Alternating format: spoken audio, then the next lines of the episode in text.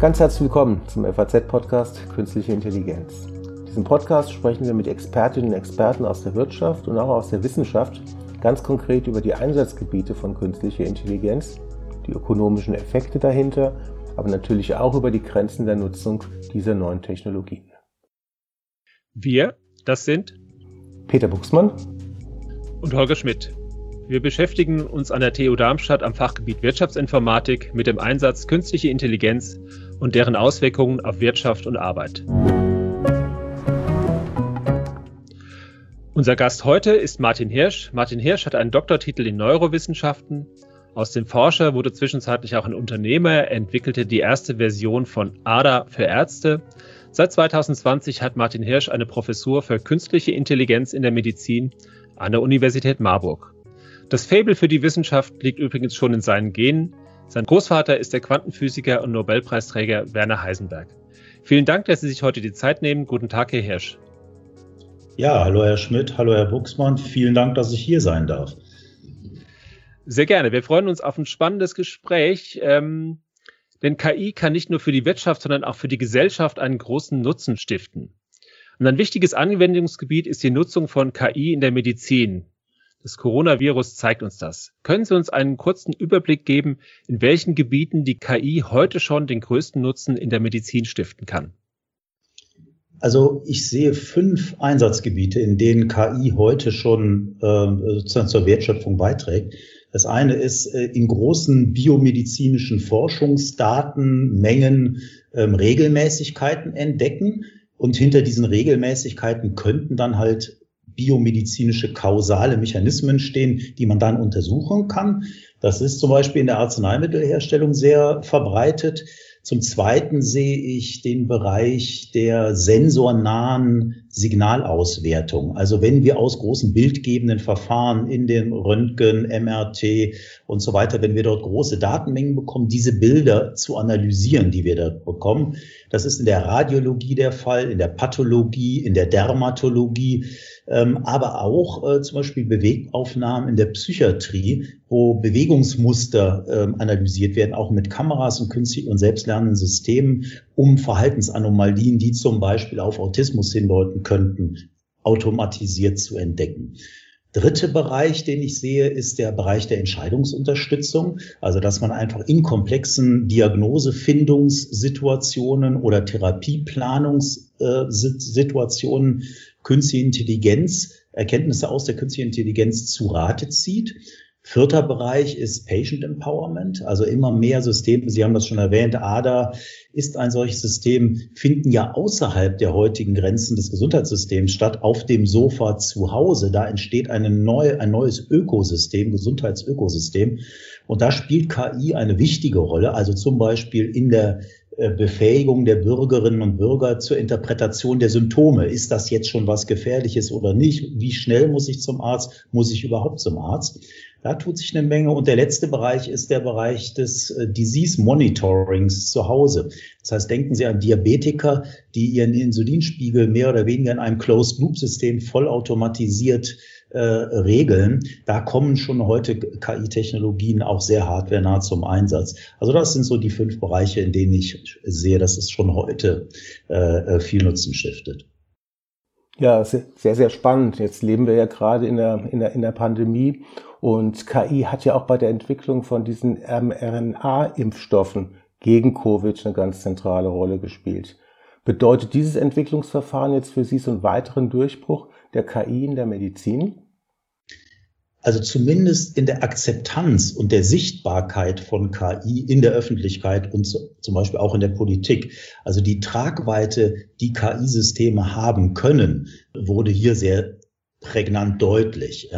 Das heißt aber nicht, dass dieser Durchbruch jetzt an dieser Stelle äh, man den pauschalisieren kann und erweitern kann auf die gesamte Medizin. In dem Fall passte halt das Problem, das es zu lösen gab, sehr gut äh, zu dem Methodenset, das man heute in der KI verbreitet einsetzt.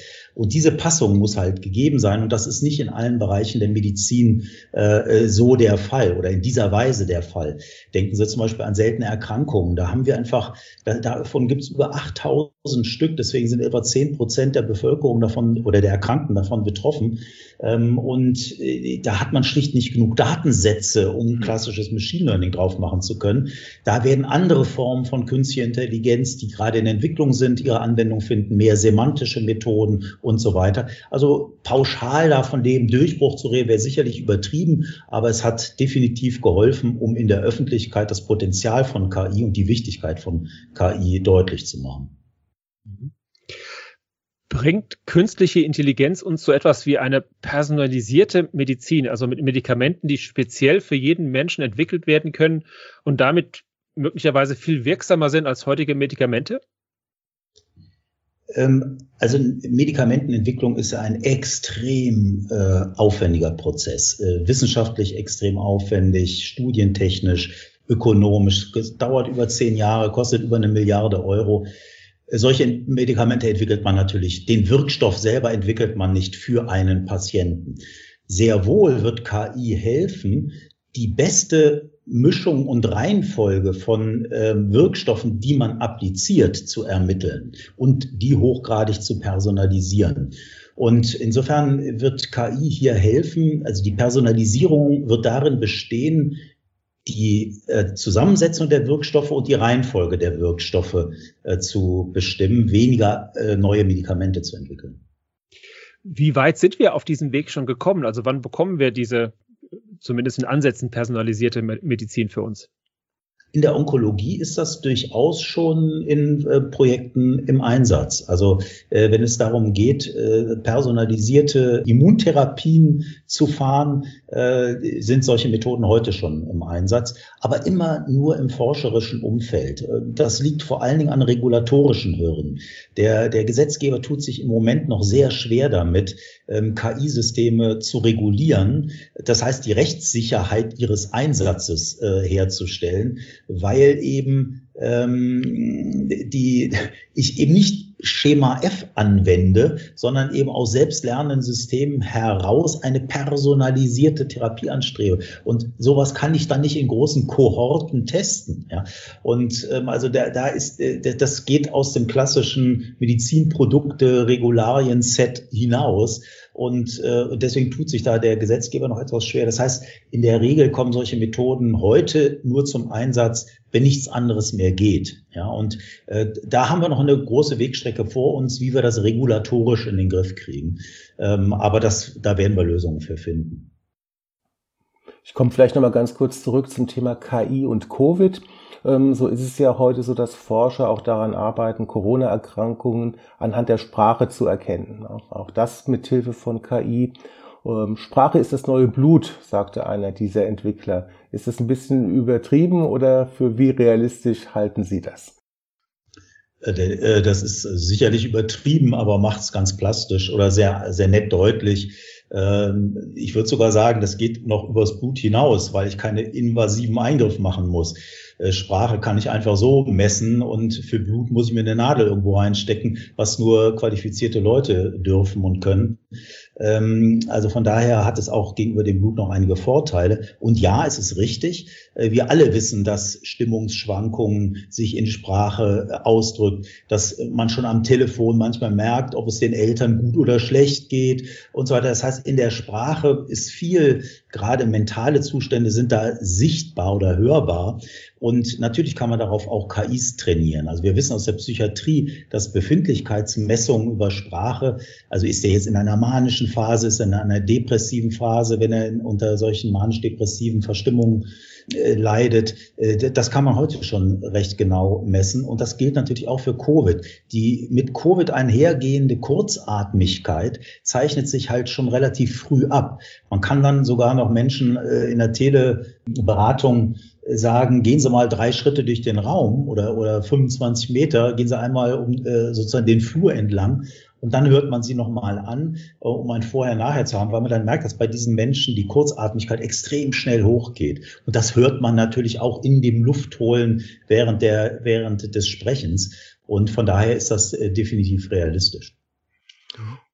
Und denken Sie vielleicht, also vielleicht noch eine Ergänzung, mhm, vielleicht ja. eine Ergänzung. Und das gilt für viele Bereiche der KI. Ähm, ich messe da ja nur auf einem Kanal, nämlich auf dem Sprachkanal. Und äh, also zu einer Aussage, der hat aller Wahrscheinlichkeit nach Covid, komme ich nur, wenn ich andere Symptome dann hinzutue. Also nur aufgrund einer Sprachanalyse werde ich nicht zur Diagnose Covid kommen. Das ist meine Überzeugung. Ich weiß nicht, mögen mich die Kollegen was besser, äh, eines Besseren belehren, aber würde mich sehr wundern. Also bestimmte charakteristische Sprachveränderungen in Kombination mit anderen Symptomen, dass er, die ich abfragen kann, das ergäbe dann Covid. Ähm, Sie haben ADA entwickelt. Das ist eine App, die Krankheitssymptome auf Basis der künstlichen Intelligenz diagnostizieren möchte oder kann. Wie funktioniert das? Wie haben wir uns das vorzustellen? Wie gut ist das? Das hatten Sie eben schon ein bisschen angedeutet, dass es nicht so einfach ist.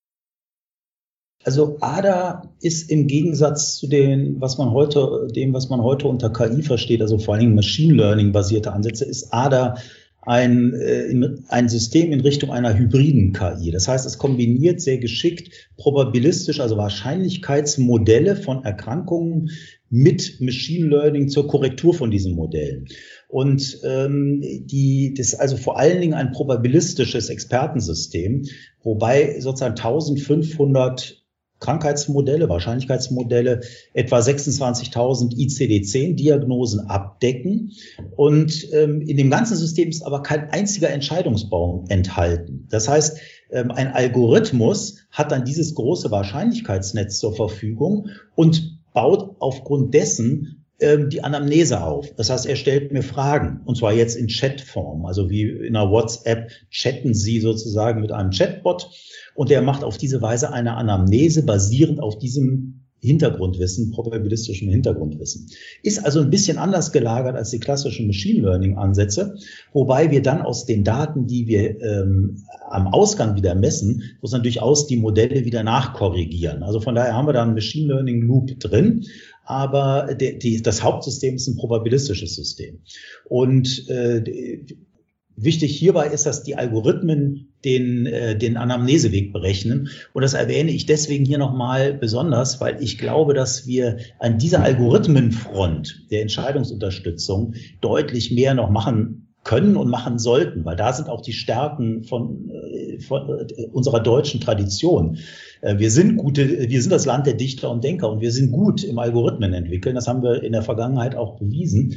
Und wir haben einfach nicht so viele Daten. Wir haben einen sehr hohen Datenschutz ähm, und wir haben einfach nicht so viele Daten wie die Chinesen und, und andere Völker, die auch, wir haben weniger Datenschutz und mehr Daten, können also viel besser klassisches Machine Learning machen. Wir sollten uns auf was ganz anderes konzentrieren, nämlich auf Algo intelligente Algorithmen, die aus Daten Sinn erzeugen. Ja, synthetische Algorithmen, also synthetische, das fällen synthetische Urteile. Und das war mein Leitbild damals auch so bei ADA, auf diese Schiene zu gehen, weil alles, was mit Daten, unmittelbar mit Daten zusammenhängt, werden die Chinesen besser können als wir. Nicht, weil sie es, die Algorithmen dahinter besser könnten, aber die haben einfach mehr Daten und weniger Skrupel. Und das hilft halt bei Machine Learning. Ja, und, ähm, und bei uns haben wir, wir haben ja Gott sei Dank ein anderes Wertesystem. Von daher sollten wir uns mehr auf die Algorithmen konzentrieren.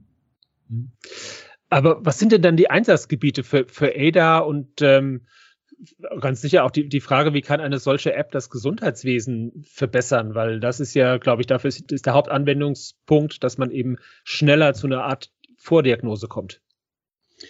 Ja, äh, aber nicht nur. Ähm, die, die, die, die, also zum einen ähm, hat Ada in letzter Zeit, äh, in den drei Jahren, die es jetzt auf dem Markt ist, etwas mehr, ähm, über 25 Millionen dieser Vordiagnosen ausgeliefert. Ja. Und solche Resonanzphänomene sind immer nur dadurch zu erklären, dass es da draußen im Markt einen Bedarf dafür gibt. Ja. Und äh, dieser Bedarf ist außerhalb des Gesundheitssystems, unseres heutigen Gesundheitssystems. Heute beginnen die Gesundheits Gesundheitssysteme in den Warteräumen von Arztpraxen und Kliniken. Ja, und diese Zeiten sind vorbei. Es entsteht vor den Toren des heutigen Gesundheitssystems ein neues Gesundheitssystem. Getrieben von Systemen wie ADA, aber auch der Apple Watch, also leistungsfähigen Sensoren an Mobile Devices, die nah bei mir sind und die ganze Zeit. Ja, und ähm, immer mehr Home-Testing, immer mehr Labortests können zu Hause gemacht werden, was vor allen Dingen der Trockenbluttechnologie zu, äh, zu verdanken ist, die mehr und mehr im Kommen ist. Das, da tut man einen Tropfen Blut auf so eine, so eine ja, so eine, so eine trockene Platte, drückt man das drauf und da wird das sofort in so eine kristalline Struktur eingepackt und ist dadurch sehr temperaturstabil. Und dadurch kann ich es sehr gut äh, verschicken, es ist temperaturstabil und so weiter. Und ich kann es äh, gut lagern und prima analysieren, so dass ich geschickt kombinieren kann, Sensoren, Sensordaten wie aus der Apple Watch mit Labordaten, die ich zu Hause erheben kann und solchen künstlichen Intelligenzsystemen wie ADA, die das Ganze rahmen. Und daraus wird ein sehr leistungsfähiges System entstehen, was die Einstiegshürde, meine Symptome mal zu checken, einfach reduziert. Das heißt, ich kann halt früher, ich setze mich eher aufs Sofa, als dass ich mir einen Termin beim Arzt mache. Das heißt, ich entdecke Dinge auch früher. Solche Systeme kennen dann halt auch seltene Erkrankungen im Gegensatz zu normalen Allgemeinmedizinern und, und, und auch normalen Kliniksärzten, die diese 8000 Krankheiten gar nicht kennen können. Also das heißt, solche Systeme könnten auch einen Hinweis geben, hier könnte auch eine seltene Erkrankung vorliegen. Ähm, und sie sagen vor allen Dingen den Betroffenen auch häufig, du kannst einfach zu Hause bleiben. 20 Prozent der ADA-Diagnosen kommt am Ende raus, wart erst mal ab. Wenn es in drei Tagen nicht besser ist, gehst du zu deinem Hausarzt, aber du brauchst jetzt nicht in die Notaufnahme zu laufen. Ja, man geht davon aus, dass 50 Prozent oder noch mehr, manche sagen auch 60 Prozent der Leute, die in die Notaufnahme einer Klinik kommen, dort überhaupt nicht hin müssten. Ja. Und äh, insofern kann man die Eingänge des Gesundheitssystems mit solchen vorgeschalteten Systemen deutlich entlasten und qualitativ verbessern. Mhm. Sie haben es eben schon mal angedeutet, dass äh, wir zum Beispiel in Deutschland im Vergleich zu China ein ganz anderes äh, Verhältnis zur künstlichen Intelligenz haben. Ähm, die Chinesen haben mehr, mehr Daten und äh, weniger Datenschutz. Ähm, schöpfen wir in Deutschland die Vorteile der KI denn schon so weit aus oder äh, reguliert uns der Datenschutz so weit runter, dass wir dort äh, uns so ein bisschen selbst im Wege stehen? Wie würden Sie das einschätzen? Also äh, ausschöpfen natürlich auf keinen Fall, aber das tut, tun wir noch nirgendwo auf der Welt. Äh, das, das ist ja alles erst am Anfang. Äh, das sind wirklich ganz rudimentäre Anfangsdinge, die wir hier gerade tun. Und äh, Deutschland ist sehr gut in KI. Ja, man denkt an das Institut ML2R da in Dortmund, die ja mit zu den weltglobalen Pionieren in, im Machine Learning gehören. Ähm, und ohne dieses Institut weiß ich nicht, wo die Machine Learning Szene heute wäre. Also Deutschland ist extrem gut im Entwickeln von solchen Algorithmen. Aber nicht umsonst kommt dieses Institut, ist halt an der TU Dortmund und kommt sozusagen aus der Technik, ja, wo wir einfach viele Messdaten von Sensoren in Lagern von Autos, äh, äh, Radlagern und so weiter haben. Ähm, das heißt, da hat man auch viele Daten, auf denen man gut lernen kann was die Medizin betrifft, haben wir in Deutschland halt nur 100 Millionen Menschen und äh, dadurch haben wir einfach nicht so viele Daten und dann kommt noch der Datenschutz dazu, äh, der aber ein gesondertes Thema wäre. Also meiner Meinung nach ist Deutschland gut in KI und hat da keinen Nachholbedarf, aber wir sollten auch nicht anfangen, uns da auf unseren Lorbeeren auszuruhen.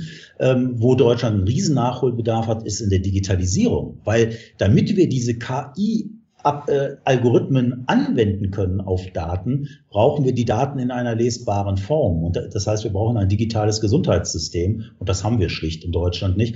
Aber da muss man sagen, da geht Herr Spahn ja sehr energisch und konsequent ran an das Thema. Ja. Und er lotet, glaube ich, schon so das Maximum aus, was er dem Gesundheitssystem zumuten kann. Und da haben wir wirklich Glück, da so einen digital affinen Minister zu haben, äh, der das wirklich ausreizt, was hier in Deutschland möglich ist. Also ich bin da ganz optimistisch eigentlich. Sehen also, Sie mit den mit den digitalen Gesundheitsanwendungen, Entschuldigung, ähm, also äh, mit den digitalen Gesundheitsanwendungen sind wir sogar global führend. Ja, also es gibt kein anderes Land auf der Welt, wo ich eine digitale Gesundheits-App auf meinem Smartphone mir sozusagen die Kosten dafür erstatten lassen kann. Also was von, vom, vom Gemeinwesen finanziert wird. Das gibt's nur in Deutschland. Und das hat natürlich hier, macht bei den App-Entwicklern, bei den kleinen Start-ups in, in Berlin und so weiter, das motiviert ungemein, weil man ein Geschäftsmodell dahinter legen kann. Und da ist Deutschland tatsächlich wirklich weltweit führend. Also ich glaube, Spahn macht da schon einen guten Job im Moment. Die EU hat ja gerade neue Regeln für den Einsatz der künstlichen Intelligenz erlassen, die sowas wie gefährliche Anwendungen untersagen will. Und ich kenne auch einige Startups aus dem Gesundheitswesen, die quasi Deutschland verlassen haben, weil sie sagen, der Datenschutz äh, erlaubt es quasi nicht, hier digitale Lösungen zu bauen. Es ist so komplex und so kompliziert und es dauert einfach viel zu lange und die sind ins Ausland gegangen, haben dort neu angefangen. Äh, sehen wir da in einem strukturellen Nachteil, dass der Datenschutz sozusagen es verbietet oder quasi unmöglich macht, solche äh, innovativen ähm, KI-Anwendungen für uns hier häufiger zu nutzen und auch hier zu bauen. Das ist ja ein großes Thema, das wir immer haben. Wir haben tolle Forscher, aber die, in den Anwendungen kommen wir oft nicht schnell genug voran. Also ich sitze hier auch selber in der Ethikkommission und äh, als Entwickler von solchen Apps und auch ADA äh, mit dem ADA-Hintergrund verzweifle ich schon an diesen ganzen Datenschutzauflagen und Regularien der DGSVO und so weiter. Ähm, und es gibt, gab sicherlich sehr häufig Zeiten, wo ich das verflucht habe und damit hadere.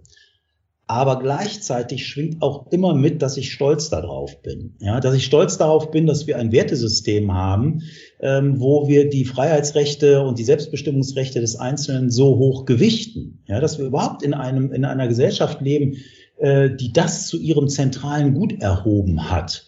Und von daher äh, sehe ich das immer sehr ambivalent. Und äh, ich, im Moment würde ich eher sagen, wir müssen aufpassen, dass wir es nicht übertreiben mit dem Datenschutz. Ja, das, ähm, also das hat zu sehr Schlagseite in die Richtung.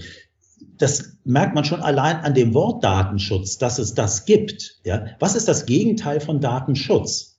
Ja, Daten Opportunity, Daten Potenzialdaten, da fange ich schon an rumzueiern, weil es so ein Wort nicht gibt. Aber der Begriff mhm. Datenschutz ist voll etabliert in unserer Gesellschaft. Deswegen ist er auch omnipräsent in unseren Köpfen. Also wir bräuchten irgendwie einen Begriff, der das Potenzial von Daten äh, auf die andere Seite der Waagschale legt, ja, sozusagen. Und äh, da, da müssen wir aufpassen, dass wir diese Seite nur, weil wir Begriffe dafür haben und unglaublich viele Menschen, die sich beruflich damit auseinandersetzen, das andere äh, nicht, äh, das das nicht zu sehr unter die Räder kommt. Also Datenschutz darf nicht über Menschenschutz stehen ja, oder Lebensschutz. Und ähm, der, der Jürgen Schäfer äh, hier aus Marburg, der schlägt ja vor, da äh, Datenschutz im Gesundheitswesen getrennt zu behandeln vom großen Thema Datenschutz. Daten sind eben nicht gleich Daten.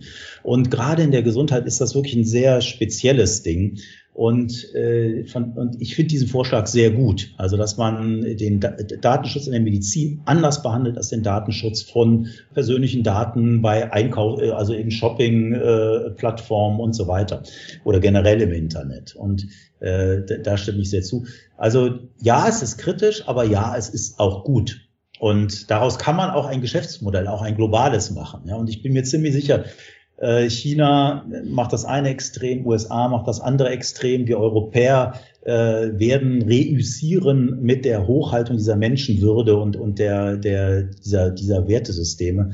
Ähm, das muss sich einpendeln im Laufe der Zeit. Also ich bin da nicht pessimistisch, eher optimistisch. Das Thema hatten wir auch bei der Corona-App ganz gut, ganz gut gesehen, finde ich, ähm, wo vor allen Dingen über Datenschutz ähm, diskutiert worden ist. Und jetzt haben wir tatsächlich eine sehr, sehr datenschutzfreundliche App, die ist entwickelt worden von der SAP und von der Telekom gemeinsam und mit den mit den Konsequenzen, dass das Ding also fast ein bisschen zahnlos ist. Hm. Ähm, da sieht man auch den, den, den Trade-off ganz schön, finde ich. Sie hatten den Namen Jens Spahn eben eben genannt, Herr Hirsch. Ähm, vielleicht da mal eine ganz konkrete Frage stellen wir uns noch mal vor. Sie als, ähm, äh, als Experte ähm, wären nun Gesundheitsminister. Was würden Sie denn, an welchen Stellschrauben würden Sie denn drehen, gerade in Bezug auf KI, gerade in Bezug auf die Nutzung von Daten, wie wir es eben ja besprochen hatten? Äh, interessante Frage, ja. Der ich selber arbeite hier in der Klinik, in der Universitätsklinik, und ähm, da sehe ich schon den Bedarf auch der Ärzte, Ärztinnen und Ärzte an Clinical Decision Support, also Entscheidungsunterstützungssystemen, also Systemen, die ähm, in heiklen Situationen, und das kann Zeitdruck sein, das kann aber auch Komplexität sein, also einfach eine komplexe Gemengelage an Befunden, die man da hat und schwer interpretieren kann, wo es einfach Zeit kosten würde, äh, sich da mal reinzuknien in diesen Fall, um rauszufinden, was steckt dahinter, hinter den Symptomen. Und äh, dass sie sich nach Entscheidungsunterstützungssystemen sehnen, aber die Infrastrukturen von solchen Kliniken das einfach nicht hergeben. Und da hat ja jetzt mit dem Krankenhaus Zukunftsgesetz sehr guten Vorstoß gemacht. Aber äh, wenn ich mir die Realität in den Kliniken anschaue, wird dieses Geld, das sind ja immer 3,8 Milliarden oder was, wird ja vor allen Dingen reingesteckt in die Schaffung digitaler Infrastrukturen. Das ist schon mal eine wichtige Voraussetzung, aber immer, aber maximal der, nur der erst, die erste Hälfte des Weges, den wir gehen müssen. Was ich mir wünschen würde, wäre, dass in einer zweiten Runde vom Krankenhaus Zukunftsgesetz die, dass die sich alleine konzentriert auf Einführung von Clinical Decision Support, also KI-Systemen ähm, in die Kliniks- und Praxenlandschaft. Ja. Und dazu gehört auch, und das wäre mein zweiter Wunsch, und das ist vielleicht mein dringlichster, dass man die Produzenten von Gesundheitsdaten, also auch die Messgeräte, äh, die, die Medizingerätehersteller und so weiter dazu zwingt oder nötigt, die Informationen, die sie generieren, semantisch korrekt äh, zur Weiterverarbeitung zu geben. Das heißt, wir brauchen semantisch annotierte Daten, dass auch die EPA, die elektronische Patientenakte, nachher semantische Informationen enthält. Denn erst wenn diese Informationen äh, semantisch, also bedeutungsmäßig eindeutig sind, medizinisch eindeutig sind, können KI-Systeme und Entscheidungsunterstützungssysteme sie sich zunutze machen.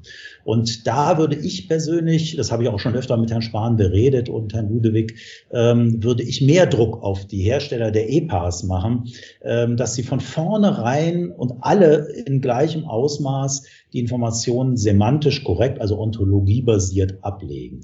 Das wäre ein Riesensprung und plötzlich dann würde man aus der Schwäche von Deutschland, nämlich äh, im digitalen Wettbewerb global gesehen doch ganz weit hinten zu sein, was die digitale Patientenakte betrifft, plötzlich ganz vorne sein. Weil dadurch, dass wir noch keine Akte haben, könnten wir jetzt auch sofort eine semantische Akte machen und wären damit allen anderen weit voraus, die alle keine semantische Akte haben.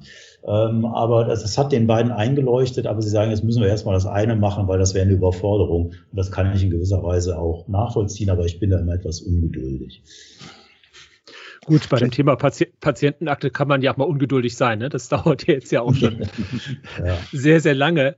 Ähm, Unterscheidung, Entscheidungsunterstützungssystem haben Sie gerade gerade schon äh, angedeutet. Das ist ja ein spannendes Thema, inwieweit denn die KI, sag mal, Entscheidungen treffen kann oder immer nur unterstützen kann. Also ist es sinnvoll, dass immer eine Ärztin oder ein Arzt am Ende die Entscheidung trifft und äh, die KI dabei nur hilft?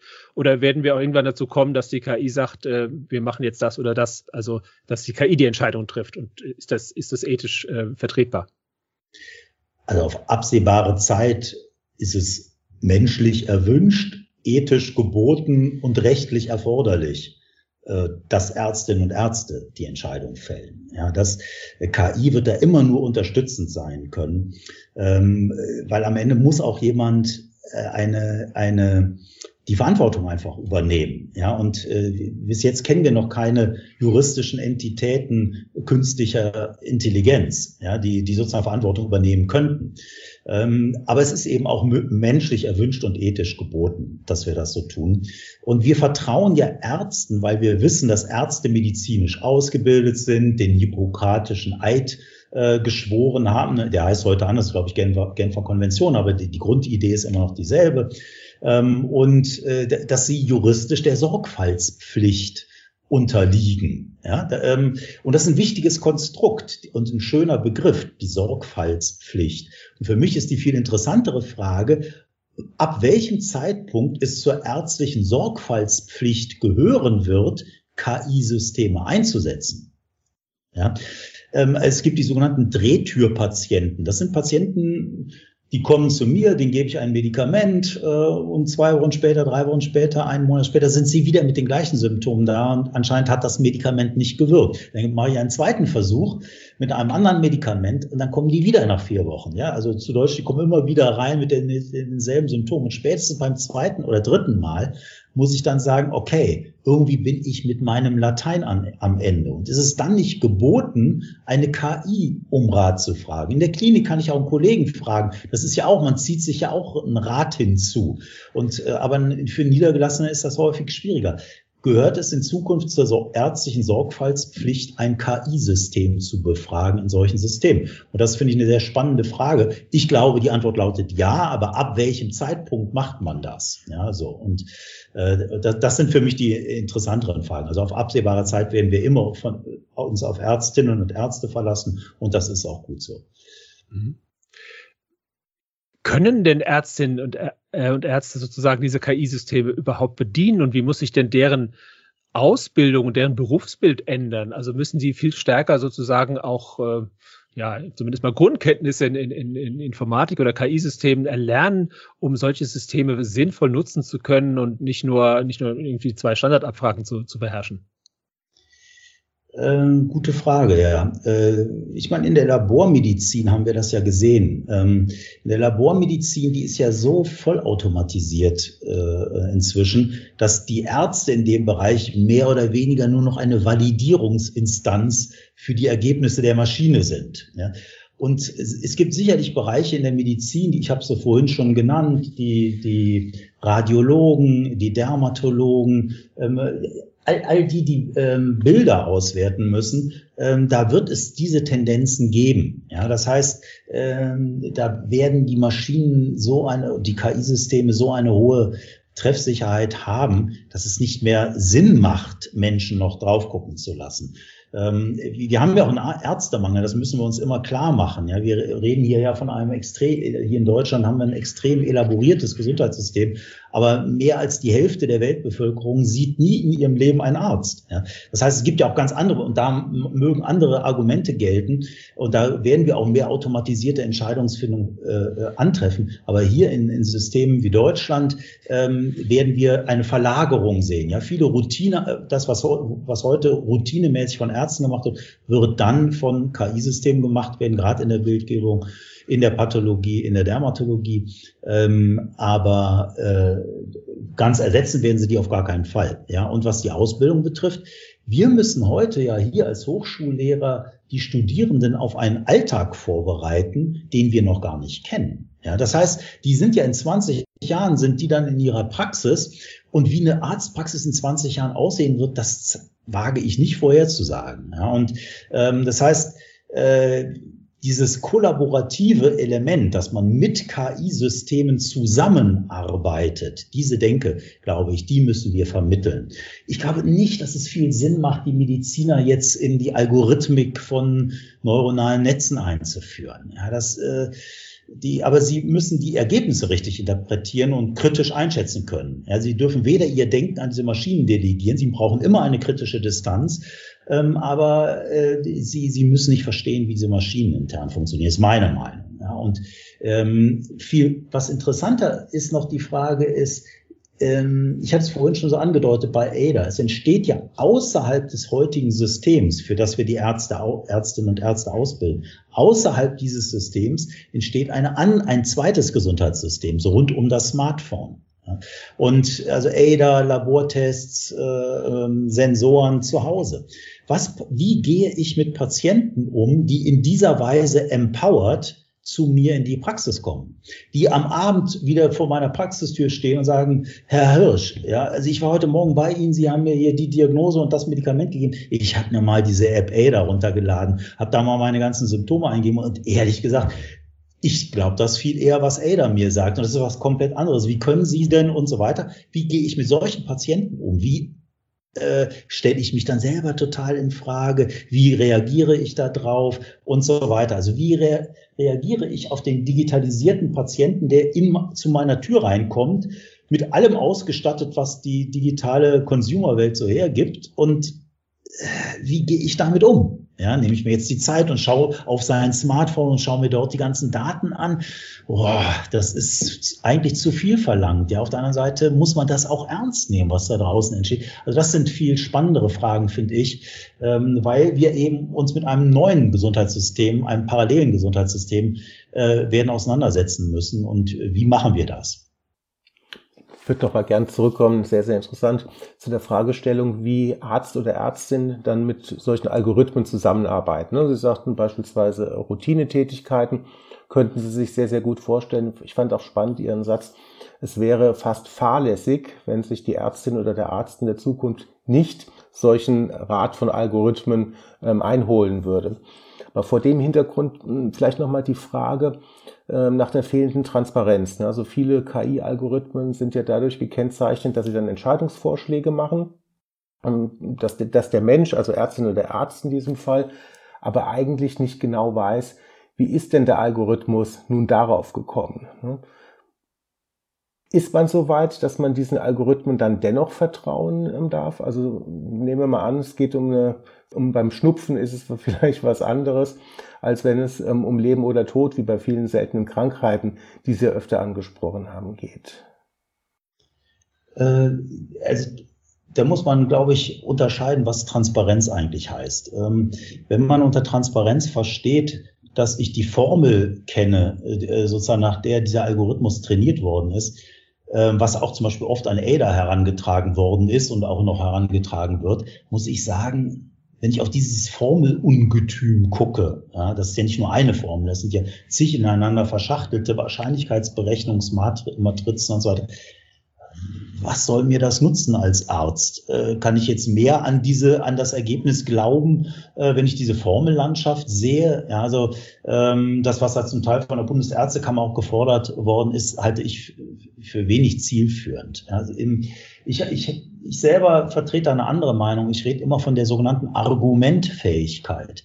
Das heißt, ich sage immer, dass die Maschinen werden sich überhaupt nur im klinischen Alltag durchsetzen können, wenn sie argumentfähig sind. Und das bedeutet schlicht und einfach, dass die Maschine muss mir Argumente an die Hand geben, die mich an ihren Vorschlag glauben lassen die mich überzeugen.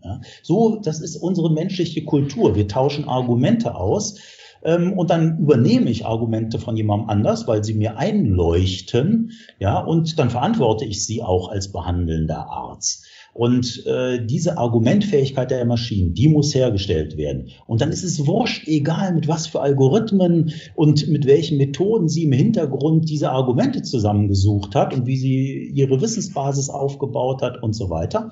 Mir ist das jedenfalls erstmal egal, aber die Argumente müssen halt stimmen. Ja, und sie müssen einer kritischen Nachfrage standhalten können, wenn es um äh, Ethnien geht, wenn es um sozusagen, woher weißt du das eigentlich? Aber das gilt ja für einen Kollegen genauso. Das heißt, wenn ein Kollege mir einen Rat gibt, den, den ich erstmal, den ich erstmal, wo ich skeptisch bin, frage ich ja auch nach. Ja, und diese Art von Diskursfähigkeit und Argumentfähigkeit, das ist ja gekoppelt. Da müssen die Maschinen hin, sonst werden Medizinerinnen und Mediziner sich nicht auf sie verlassen können. Ja, Gerade wenn sie vielleicht bei einer, bei einer Fehlentscheidung dann vor, vor Gericht landen. Ne? Genau, also wenn der, der, Richter mich fragen würde, Herr Hirsch, wie konnten Sie, nur der Patient ist jetzt tot, wie konnten Sie diese Therapie wählen? Und ich ihm dann sage, ja, das habe ich gestern in der oberhessischen Presse gelesen, da wird der Arzt sagen, keine gute Begründung. Ja, also da wird er sagen, das ist fahrlässig. Das äh, war nicht innerhalb der äh, Sorgfaltspflicht, äh, äh, die man als Arzt nun mal hat. Wenn ich sagen würde, das habe ich im Spiegel gelesen, dann wäre das schon besser, aber auch nicht genug. Wenn ich sagen würde, das habe ich gestern im New England Journal gelesen, dann wird er hellhörig. Ja, ähm, dann wird er sagen, okay, das, das schauen wir uns mal an. Ähm, und äh, dann wird er wahrscheinlich sagen, ja, das ist eine peer-reviewed äh, äh, Studie und da durfte Herr Hirsch mit Fug und Recht davon ausgehen, dass das eine vali ein valider Vorschlag ist. Ja, und auch wenn er falsch war. Ja, das äh, und äh, in dem Fall. Und äh, dann würde ich freigesprochen werden. Und da merkt man schon, dass sozusagen juristische ähm, Sicherheit auch ein kulturelles äh, ähm, Konstrukt ist. Ja, das heißt, eine Gesellschaft erspielt sich im Lauf der Zeit ein Regelset, innerhalb dessen man sicher ist. Ja, und in diese Regelsets müssen sich auch KI-Systeme einfügen oder wir müssen die Regelsets verändern. Aber das hat schon alles seinen Sinn. Und von daher bin ich eher auf dem Trip, die KI-Systeme müssen sich in diese Systeme einfügen. Und dann haben wir auch eine Rechtssicherheit. Ja, wenn die Argumente gut sind und mit Literatur belegt sind oder Studien belegt sind, dann kann ich einer KI auch glauben. Ob das der Ratschlag jetzt von der KI, von der künstlichen Intelligenz oder einer echt oder biologischen Intelligenz kommt, spielt dann keine Rolle mehr. Ja, ja. Und darauf baue ich. Ja, ja, nee, absolut, absolut nachvollziehbar. So ein anderes Thema, Herr Hirsch, was ich nochmal gern mit Ihnen ansprechen würde, was wir mit Ihnen besprechen wollten, ist das Thema Datenspenden. Ja, also nach dem Motto, äh, Menschen spenden ihre Daten für die, Medi für die medizinische Forschung, so ähnlich wie wir auch Blut spenden, beispiel, beispielsweise. Jetzt haben wir hier kürzlich eine ähm, empirische Untersuchung durchgeführt mit so ungefähr 2000 ähm, repräsentativen Teilnehmerinnen und Teilnehmern. Und in aller Kürze kam raus, dass etwa zwei Drittel der Befragten wären durchaus bereit, ihre Daten zu spenden für die medizinische Forschung. Da müssen wir jetzt noch unterteilen in diejenigen, die gesagt haben, okay, ich mache das ohne Bedingung und ein paar andere haben gesagt, okay, ich hätte aber gern einen finanziellen Ausgleich dafür. Was müsste man hier machen, um dieses, diese wertvollen Daten entsprechend in die medizinische Forschung zu bringen und auch damit auf die Straße zu bringen. Ja, also bei ADA äh, kommt, haben wir genau gleiche Zahlen. Also etwa zwei Drittel, sogar ein bisschen mehr der Menschen geben an, sie wären bereit, ihre Daten für den medizinischen Fortschritt zu spenden. Sie binden das aber eben auch genau daran. Ja? Und ähm, mir persönlich geht es genauso. Ja, das sind höchst sensible, intime und damit schützenswerte Daten. Und ich möchte diese Daten weder in den Händen eines äh, ähm, Unternehmens sehen, eines äh, ja, profitorientierten äh, Unternehmens, noch möchte ich sie in staatlicher Hand sehen. Nicht, weil ich dem Staat heute misstraue, im Gegenteil, ich lebe sehr gerne in Europa und speziell in Deutschland, aber ähm, ich weiß auch nicht, wie sich das entwickelt. Trump hat auch niemand vorhergesagt äh, von uns und, und für möglich gehalten. Und äh, wir leben in einer Demokratie und da ist nicht alles möglich, aber doch sehr viel, leider auch. Ja, das ist schön, aber es ist halt auch gefährlich. Und ich möchte solche intimen Daten auch meiner Kinder weder in staatlicher Hand noch in kommerzieller Hand sehen. Was gibt es also für eine Institution dazwischen? Das könnten Stiftungen sein, und zwar Stiftungen europäischen und deutschen Rechts, ja, die ja anders sind als US-amerikanische Stiftungen. Ähm, und äh, da sehe ich so die Zukunft. Das heißt, wir werden einen äh, stiftungsbasierten Datentreuhänder Institution sehen. Und ich glaube, dass die Genetik da Vorreiter sein wird. Immer mehr sieht man ja auch bei ADA und überall, wie genetische Daten, wie wichtig das Wissen um genetische Informationen bei der Diagnosefindung, bei der Therapieplanung, bei der Prävention sind. Ja ähm, die, die sind nicht das Allheilmittel, aber sie sind eben enorm aussagekräftige Entitäten, die genetischen Daten. Und äh, ich glaube, dass es eine deutsche Genomstiftung geben wird, die sozusagen als Treuhänder für diese genetischen Daten fungiert. Ähm, und dass die sozusagen so ein bisschen die Speerspitze äh, sein werden und da, dass ich dann diese Denke, ah, Daten sind was Wertvolles und ich kann die an eine Stiftung spenden. Diese Stiftung darf diese Daten auch bewirtschaften ja, es ist sozusagen das Stiftungsvermögen sind dann die Daten und die darf die Stiftung bewirtschaften zum Eigenerhalt der Stiftung ja, und gebunden an den Stiftungszweck. Sowas werden wir sehen und ich glaube, dass der erste große Schritt da sein wird, eine Genomstiftung in Deutschland und die wird da die, die Vorreiterrolle übernehmen. Und das gekoppelt mit einem sogenannten Dynamic Consent Management. Das heißt, es muss eine total einfach bedienbare App geben, wo ich eine Anfrage geschickt bekomme, Martin, hier ist eine Firma, die will das und das mit deinen Daten machen, äh, die wollen ein Medikament entwickeln, bla bla bla bla, kann ich mir kurz durchlesen, dann sage ich, alles klar, die dürfen meine Daten haben, ja, oder diese da dieses Datenset dürfen die von mir haben. Und dann sage ich ja und fertig, dann ist das dokumentiert. Aber dieses auch retrospektiv auf Daten zugreifen können, muss ganz einfach mit App gemanagt sein, in einem Standardform, wo das beschrieben wird, was soll mit den Daten passieren, für was für einen Zweck und dann entscheide ich ja oder nein. Ja, also diese beiden Voraussetzungen. Also ich brauche eine Stiftung als Datentreuhänder und ich brauche ein einfaches Consent Management, App-basiertes Consent Management, was jeder Idiot verstehen kann. Ähm, und dann sind wir da auf der richtigen Spur. Spannende Vision und die Daten wahrscheinlich anonymisiert beziehungsweise selbst pseudonymisiert. Ne? Ja, genau. Ähm, zum Abschluss nochmal ein Blick in die Zukunft. Ähm, kann künstliche Intelligenz verhindern, dass uns so etwas wie die Corona-Pandemie nochmal in einem solchen Ausmaß treffen kann? Äh, weil zum Beispiel Medikamente oder Impfstoffe sehr viel schneller entwickelt werden können künftig. Und welche weiteren Anwendungsfälle halten Sie für denkbar, zum Beispiel in der Prävention? Also äh, künstliche Intelligenz kann Pandemien nicht verhindern. Und wie perfide äh, die Mechanismen sind, die die Viren sich da irgendwie ausdenken, das wissen wir heute nicht. Ähm, aber äh, wie Sie richtig sagen, natürlich kann KI helfen, viel schneller darauf reagieren zu können, ähm, aber vielleicht sogar prospektiv äh, reagieren zu können. Das heißt, äh, äh zu erkennen, dass irgendwo auf der Welt hier gerade etwas Komisches passiert. Ja, also mit einer ADA, das haben wir zeigen können, ähm, bei dem Masernausbruch in USA, da vor zwei Jahren, äh, da sind, äh, sehen wir schon vier Wochen vor den offiziellen CDC-Zahlen, also CDC ist so das amerikanische Robert-Koch-Institut, ähm, und die veröffentlichen, haben dann diese Kurve veröffentlicht. Und die ADA-Kurve für Masern geht schon vier Wochen vorher hoch.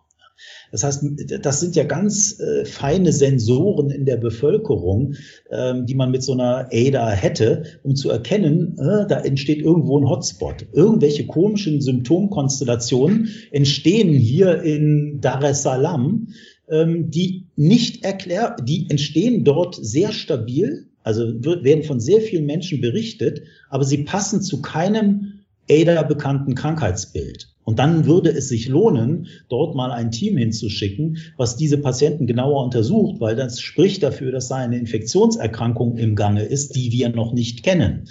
Und dann kann man halt viel früher solche Herde erkennen, ähm, also Wuhan, äh, wo äh, Covid ja angeblich sozusagen entstanden ist, wie auch immer und wo auch immer, äh, war ja dieser, heute aus heutiger Sicht, dieser Hotspot, wo das entstanden ist. Oder hätte man viel früher, könnte man dann dort Untersuchungen tätigen und schauen, was passiert. Also zu Deutsch, ich glaube, dass mehr noch als die KI alleine ist es die digitale Infrastruktur, die uns helfen kann, äh, Pandemien rechtzeitiger zu erkennen und besser zu bekämpfen. Ja, also mich macht das wirklich kirre, wenn ich mir anschaue, wie wenig wir die geschickte Kombination von Test und IT-Infrastruktur nutzen, um dieser Pandemie Herr zu werden. Es wäre so einfach, ja, und wir tun es einfach nicht aus allen möglichen Gründen mit Datenschutz. Da spielt der Datenschutz massiv mit rein, und das geht mir wirklich, geht mir, also trifft mich hart, sage ich mal. Ja, das macht mich wirklich kirre und das verstehe ich dann auch nicht.